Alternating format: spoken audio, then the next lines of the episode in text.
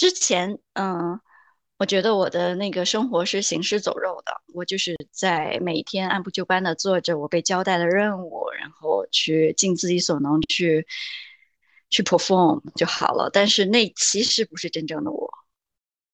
直到我静下来，嗯，把所有的工作都放下，我足够的放空，然后，但其实我对于人生的那个大的追问，它开始一遍一遍的在我。头脑当中去回想的时候，我其实有启发到我很多的灵感的爆发，然后那个灵感的爆发是促使我开始想要去表达了。某种程度上，那种还是会 care 在乎别人对自己所说的内容的判断。我说这话到底对不对？就还是在那个对错。好坏的那个区分当中，所以又自己花了更长的时间去琢磨、去打磨、去反反复复的追问自己：我所要讲的这个东西到底是不是 OK 的？一杯咖啡的时间，在喧嚣中回归自在。这里是自在咖啡馆，我是苏珊娜。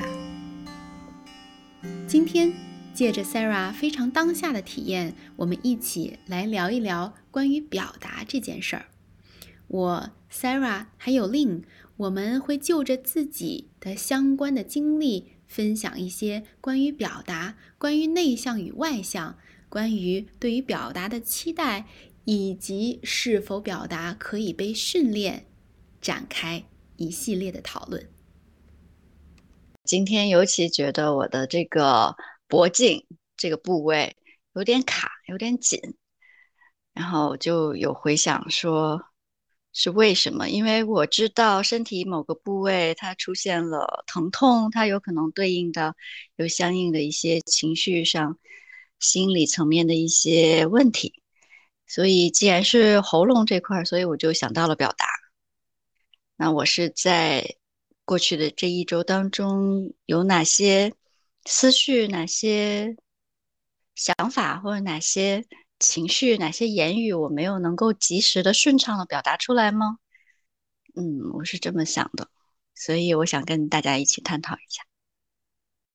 呃，说到表达欲这个话题，我不确定我属于表达欲旺盛的，还是呃稀少的。就是在别人的眼里，好像我是一个特别乐观，然后见到人就是话也很多，但实际上我又觉得我自己没有那么想要去表达。呃，在我去看人类图的时候，其实我的喉轮是打开的。我的工作其实也跟说话有关。我大学时候学的是新闻，那个时候会去做很多的采访。然后我工作以后是作为一名定性研究员，就会需要去跟。非常多的消费者啊，或者是专家啊，去做一些访谈，所以我的工作就是说话。那回到生活里面以后，我的表达欲反而没有那么强。一方面是呃不知道要表达什么，一方面是呃我自己对于表达，尤其是公开场合的表达是有点怯怯的。可能我不知道是不是跟大多数中国学生一样，比如说在课上。老师如果不点名的话，我是不会主动 回答的。但是如果老师点我，我肯定也是能回答的。所以这个表达欲里面好像是有一种对自己不够自信的那一面。前两天在看《被讨厌的勇气》那本书，它里面就说，其实我们每个人都需要先自我接纳，就是有被世界讨厌的这个勇气以后，就自由了。所以，我觉得这个播客本身可能也是我对表达欲的一种探索和挑战吧。我自己其实是有一个非常大的转变，在开店之前和之后。在之前，我可以说，在过往的三十多年里头，我都是一个沉默寡言的人，就是太多的外在给我的评价都是一个内向呀、安静呀、不爱说话的人。我，呃，这个因为收到的这种评价太多，然后我也自己是这么看自己的，那可能说的话就越来越少。但是当我一九年离开了职场之后，回到家里，然后跟自己长时间的独处，不过就是一些看书啊，然后去学习，然后不断的吸收信息的过程当中，我发现我的那个表达欲在变得越来越旺盛，旺盛到后来，甚至要把我所有的积蓄都拿拿出来去开一家店，然后作为在这种实体的在街边的一家店的形式来去做表达。然后同时我还会开我的公众号，然后通过文字的形式向外传递我想要表达的内容。所以这个这个表达欲它是发生了急剧的变化。你说的这个过程当中，我就在反思，我到底是天生就爱表达呢，还是说后天习得、后天被培养出来的？我很难去分辨，因为可能从小的时候我就有这种呃表达的机会。呃，当时的表达是怎么样呢？我其实小学从幼儿园开始，我就跳了十年的舞蹈，所以说到表达这个词哈，嗯，就是包括我的个人的经历，也包括我个人的这个专业职业的选择，呃，其实表达不限于说话这一种形式，嗯，像我刚刚提到的舞蹈。呃，再比如说我们绘画，再比如说很多朋友喜欢戏剧，呃，喜欢写作，这些其实都是表达的一部分。所以我从幼儿园的时候，呃，一直跳舞，就跳了十多年的时间啊。我到中学的时候还在跳舞，那十年我一直是站在舞台上的。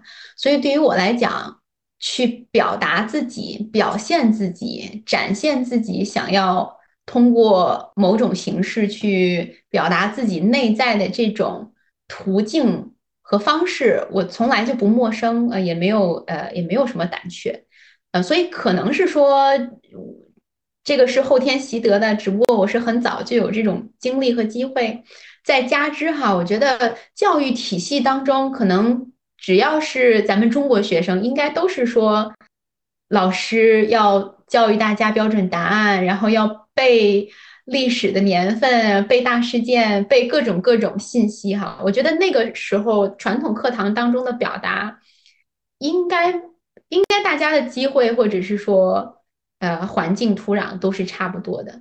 然而我在大学期间，其实呃我大二就加入了一个女性领导力的组织嘛，呃一直待到了大四，所以其实，在那个组织当中。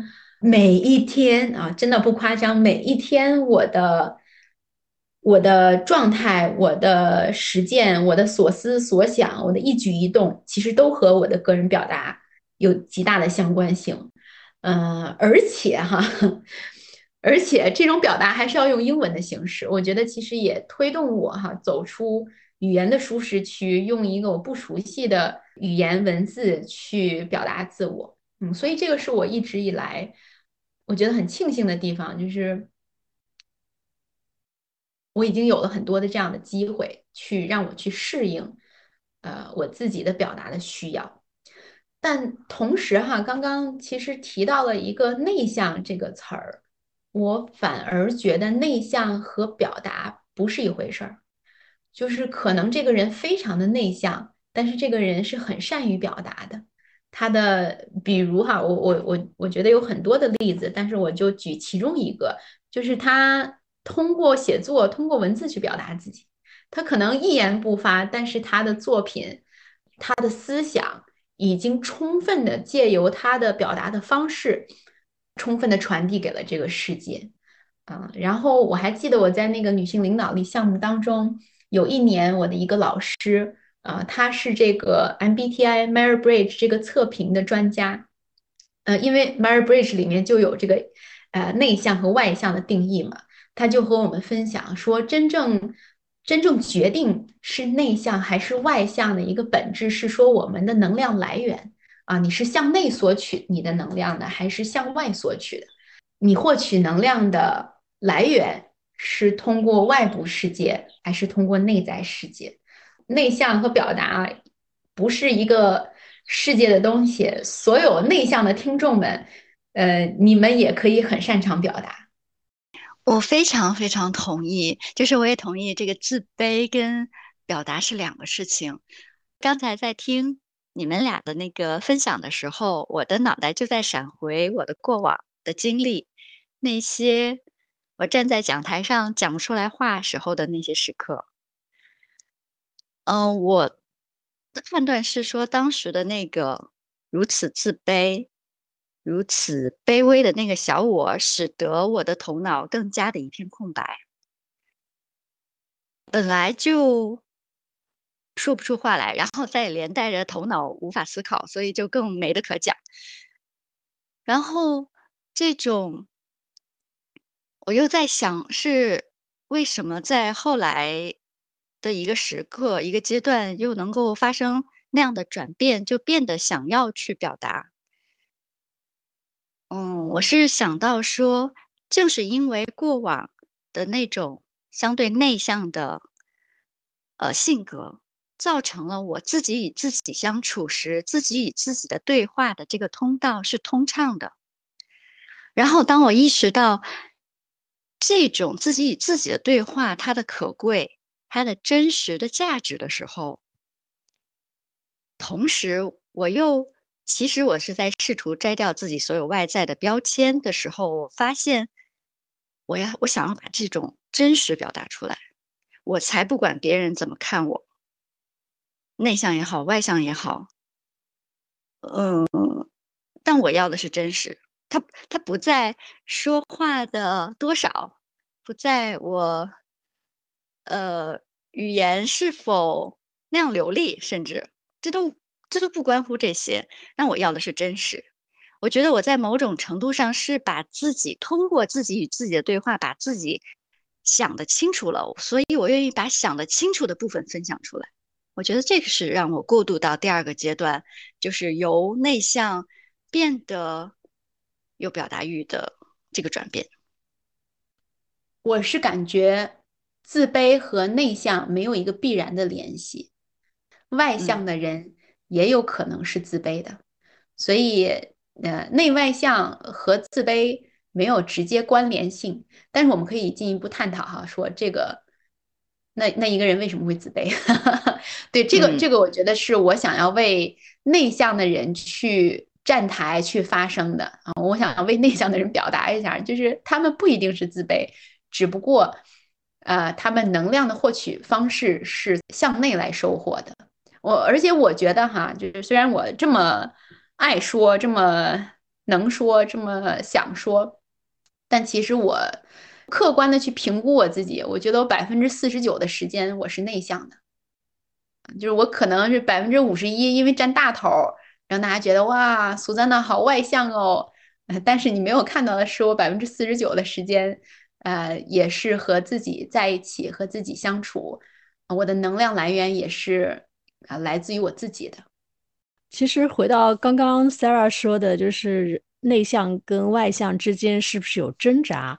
我我其实有这个情况，就是在朋友眼里，我是个特别外向的人。我自己觉得我有点内向，以及我去做了这个，好像是 MBTI 吗？好像也是内向，不是说我非常内向，但是我内向的比例是比我外向高的。但这里我觉得它是一个中性的词，就是有可能因为我工作的原因，或者是我需要去连接的原因，我这个人本身是可以去变得外向的。但是我依然需要一些时间给到自己，就像刚刚 Sarah 说的，与自己相处的时间。我好像经常会因为工作忙碌而导致与自己表达的空间、与自己对话的这种机会是被忽视的，所以可能内心隐隐的有的时候不想表达，就是想要留点空间，呃，留点时间给到自己。这个事儿我其实还有点好奇，嗯，在我一个百分之八九十的时间可能都认为自己是内向的人来看来哈，我其实不止一次从那个所有人看上去都是一致认为这个人好外向啊，特甚至外向到有点霸气的人，他竟然评价自己是内向的，就让我们很错愕。所以这在苏珊娜，你你看来他真的是有可能吗？首先哈，就是有两个概念，一个是自我，就自己对自己的了解；一个是外部世界对于这个个体的一个认知。首先哈，就是一个人都是多面的，我看到的自己和别人看到自己，并不一定是相同的角度。呃，所以就是当中有一些差别，我觉得很正常的。只不过有的人，有的人是差别很大，有的人呢差别没有那么大。再有，个人对于自己的一个评价，你说他是有百分之多少是正确和不正确的呢？我觉得没有一个绝对的正确，因为只要他说了，他必定是有一个。resources 毕竟是有个根据的，只不过说这个根据只是被自己看见了，还是被所有人看见了。所以，我们人每一个人的面相都是有很多很多的啊。神话学家 Joseph Campbell 出过一本书叫《千面英雄》，很大一部分的内容都在讲我们的人物原型。人物原型，比如说哈，举个例子，呃。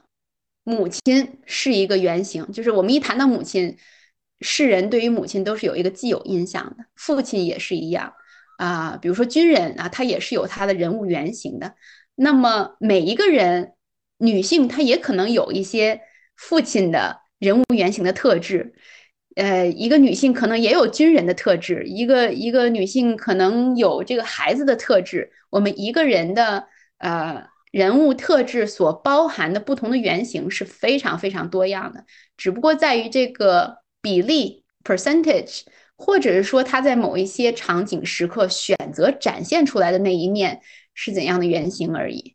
所以回应你的这个问题哈，我觉得没有一个绝对答案，嗯，但是如果有的话，那是出于自我认知和外部。呃，外部世界对于我们的一种感知的途径。嗯，好，这就回答了我内心的一个一直以来的一个疑问，就是如果外在来看自己和自己来看自己是不一样的情况，它代不代表着这个人内心是比较挣扎的、比较拧巴的、是痛苦的？那你说刚才说的这些让我。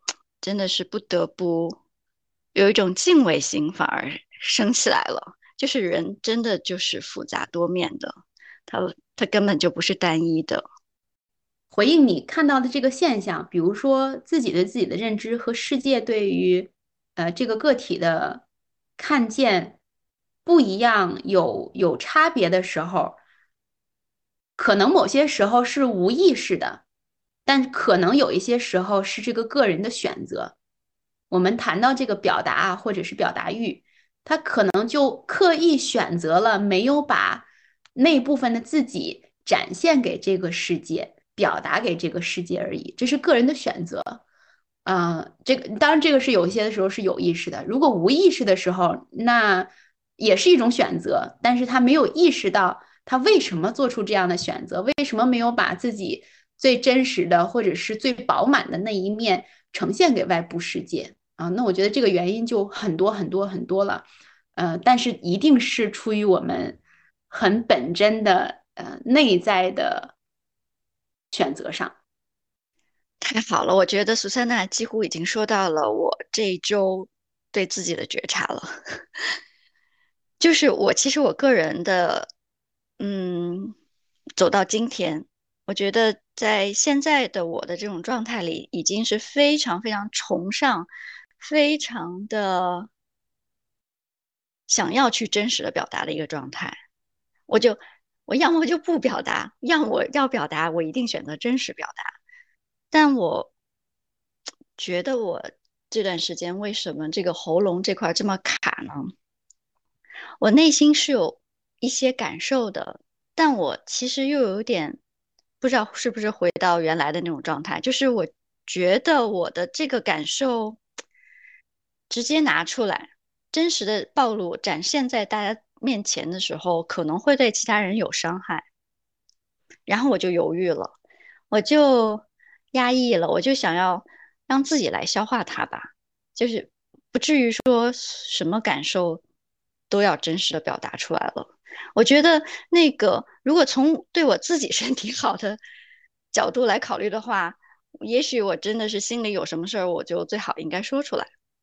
但是这周我有几次都犹豫了，我觉得可能是这个原因，然后把那个东西压抑了下来。我在思考的一个话题是：不表达的背后是为了什么？表达又是出于什么？就像我们刚刚说，不表达有可能是因为啊自卑，有可能希望追求一种认可，有可能是内向，有可能就是表表达并不是他获取滋养的一种方式。所以不表达的背后也有非常非常多的原因。表达的背后也是，如果这个人表达欲很强，也许反而恰恰说明他自卑，或者是说。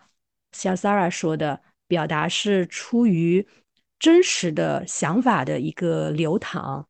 我们表达爱其实也是一样，所以表达和不表达，它都是一种主动的选择，然后它也是一种自我的接纳。表达和不表达，我觉得都是从个人的一些实际情况出发，然后我们自己是需要去觉察。我们为什么想表达或不想表达？要表达什么？用什么样的方式表达？这里面感觉还是有蛮多挺值得探索的。比如苏丹娜说的，好像之前我们说表达，一直会想到的是喉轮，是去说。也许可以有各种方式去表达。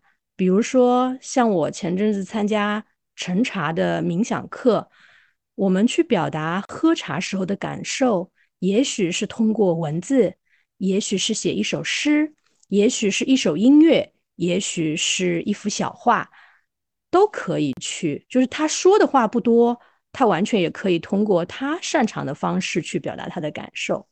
所以，我想每个人可能都是不一样的，只是我们去觉察，在某些时刻，我们不想表达的时候，或者害怕表达的时候，到底是因为什么？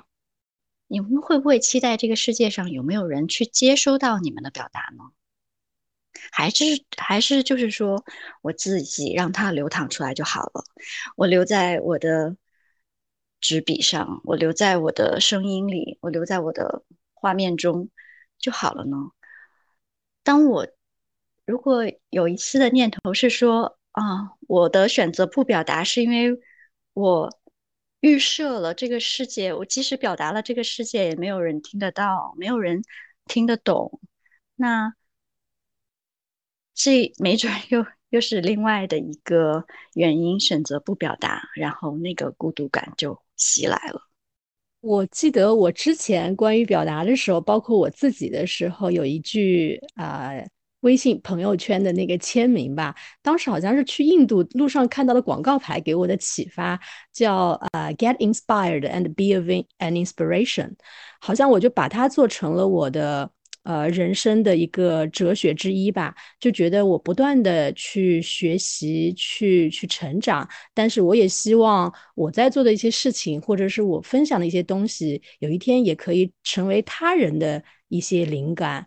或者一些行动的一些启发，但是我同时又在想另外一个问题，就是我们对世界、我们对他者的一个期待，就是我表达的目的，并不是为了说他人一定要接收到，一定要成为他人的灵感，而是说我提供了一种可能性，而且我相信会有人接收到，然后他接收到了，他也不需要告诉我，就是。他他以他的方式去 pay it forward，去继续探索，然后再把它分享给其他人就可以了。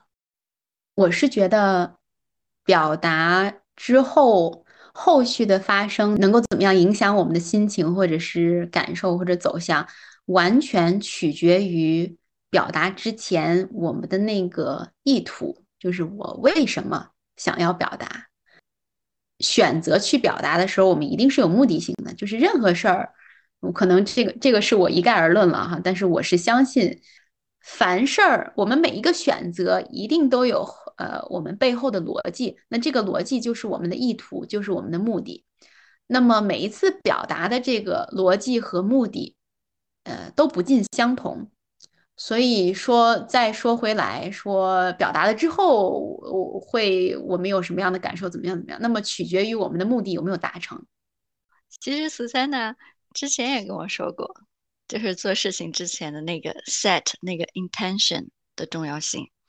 即便我们表达是有 intention 的，也许他想要收到的一些反馈，他也并不会说马上就会呃呈现。你就相信说它是在这个宇宙里面的，在这个时空里面的，有一天它就会连接上就好了。所以就会对这个表达的结果是淡然的，可能对表达的 intention 我也不知道，我好像没有很强的 intention，但是呃，我就想要把它作为一个种子，作为一个灵感，先分享着。至于它发不发芽，在谁那儿发芽，过多久发芽，我觉得。这都是他人的课题，那我的课题就是我先放一个种子在这里。我也有挺多这样的 case 的，就是比如说之前自己发朋友圈也好，还有现在咱们发公众号和发博客也好，就是它这个东西是向世界、向宇宙这样散发出去的，然后我不期待一个接收。嗯，或者我不期待它什么时候去，在哪里去发芽生根。但是我刚才想表达的一个问题是说，你心里有话想讲的时候，你期不期待它能够及时的讲出来？我能够及时的找到一个听众，就意味着也许我想去跟谁去讲这个话。就是它是有一个具象的目标的，嗯，我这个事儿我就想跟能够懂我的人去分享。就这个时刻，如果他不能及时的去疏解的话，他某种程度上可能就堆积在自己的心里了。咱说到这儿，呃，既然谈到咱自己的播客，我就拿它举个例子哈，就比如说刚刚 Sarah 讲的。嗯，我就想和能懂我的人分享，这个其实就是一个意图，但是往往我们会把意图和目标混杂在一起，啥意思呢？就是意图是哦，我想和懂我的人分享，但是目标就是我希望有五个懂我的人能够收到我的信息，我希望和呃八个人。啊，分享我我们共同认可的东西，就是把这种意图具象化啊。某种程度上，我们可以翻译成 KPI 啊，就是大家很多时候会跳过你的意图，直接去定 KPI 啊。那么在 KPI 没有实现的时候，我们会有很多的沮丧，但是往往忘了说我为什么会定这个 KPI。那么为什么定，其实就是我们的意图。嗯，那再捋的轻一点儿，说为什么要和懂我的人去去分享呢？那就是找到啊志同道合的人。那找到志同道合的人，第一步是什么呢？是展现真我，是为自己发声，对吧？就是一步一步，其实我们每一个行动背后都有一个意图。但如果我们追着那个意图一路小跑，跑到 KPI 那儿了。往往会掩盖我们真实的意图，嗯，所以这个是我想借着咱今天聊到自己的播客这事儿想举的例子。所以我就想提出一个问题，就是表达是可以被训练的吗？啊，我自己去 Toastmaster 的感觉就感觉，呃，就我不是很喜欢那个氛围，我不知道是因为我自卑，还是我觉得就是它是一个比较呃。比较呃，不能说机械化、程式化的一些设定，让你去表达，比如说有对于时间的一些控制啊，然后对于你表达的这个清晰度的一些反馈啊，然后相当于其实你就要一次一次面对台下的一群人，然后让你逐渐去学习如何表达的更利落，然后更有效。我自己因为只去了一次，所以不敢说。但是我确实看到有些人上完了之后，他是呃表达更清晰的。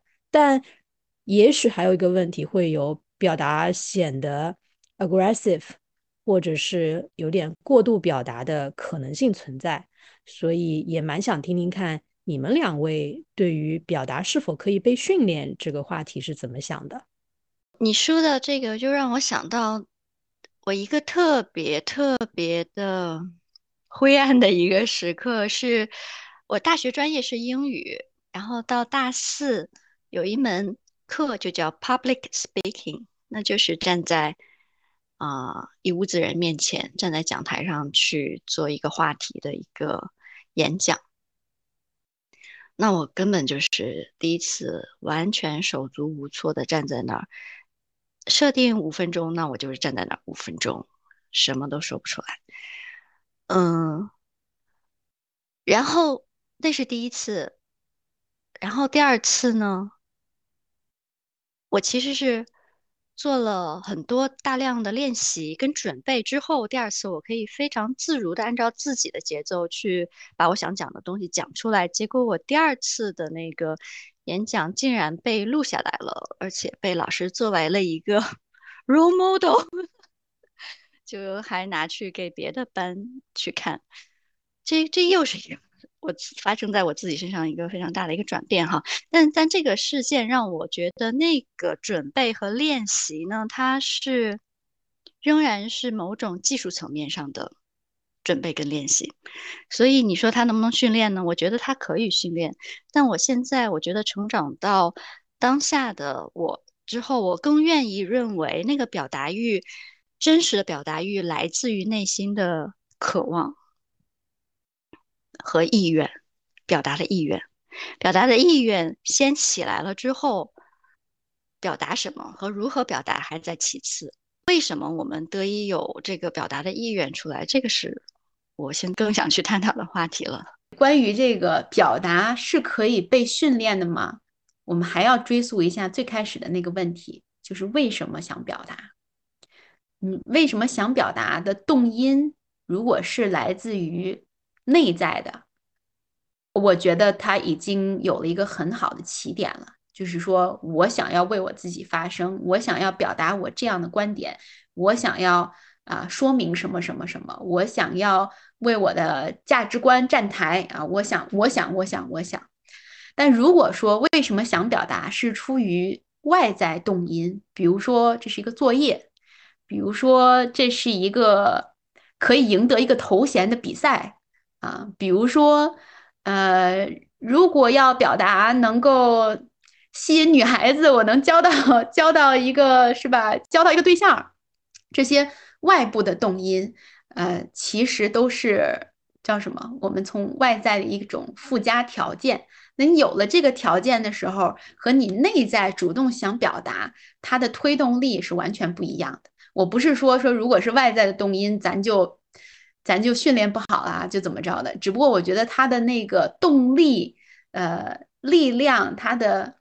能给我们助力的这个劲儿哈，是有很大差别的。那再说回来，你已经知道你为什么想表达了，为什么想表达的时候，那就可以想，你到底想被训练吗？有的人想想表达，但是他不想要采取这种训练的方式，他采取这种训练的方式，可能是因为别人都采取这种方式，他觉得哦，这个可能是正确的方式，这个可能是我能够选择的方式。但是他这个人真的想要通过这种方式被训练吗？不一定。所以想被训练吗？想，想通过这种训练方式来获得自己要的这个结果吗？想。那我觉得答案是显而易见的，表达是可以被训练的。但如果他首先就不想被训练，他就是觉得这个很别扭，他还没到那个时候呢。那可能未来的某一天。他是心里有这种接纳度的，那是未来的事儿。但是当下他心里是这有这种抗拒的，嗯，那我觉得你花多少钱，你上什么课，然后去什么样的环境，嗯，结果都应该不会很顺利或者很很一帆风顺。再说说不同的训练方式，我们不同的这种呃适应性，然后不同的这个接纳度，我我觉得各种因素都可以影响他。但归根结底，还是要想说，我为什么要做这件事儿？我发现聊了一大圈，我们又回到了我自我这个话题上，然后很好的回应了我们自在咖啡馆的一个初衷，就是我们如何，呃，临在于我们自己的每个当下去思考我们的意图和意愿，然后去做我们想做的事，这也是 再美好不过的事儿了。好呀，好开心啊！我的喉咙不痛了。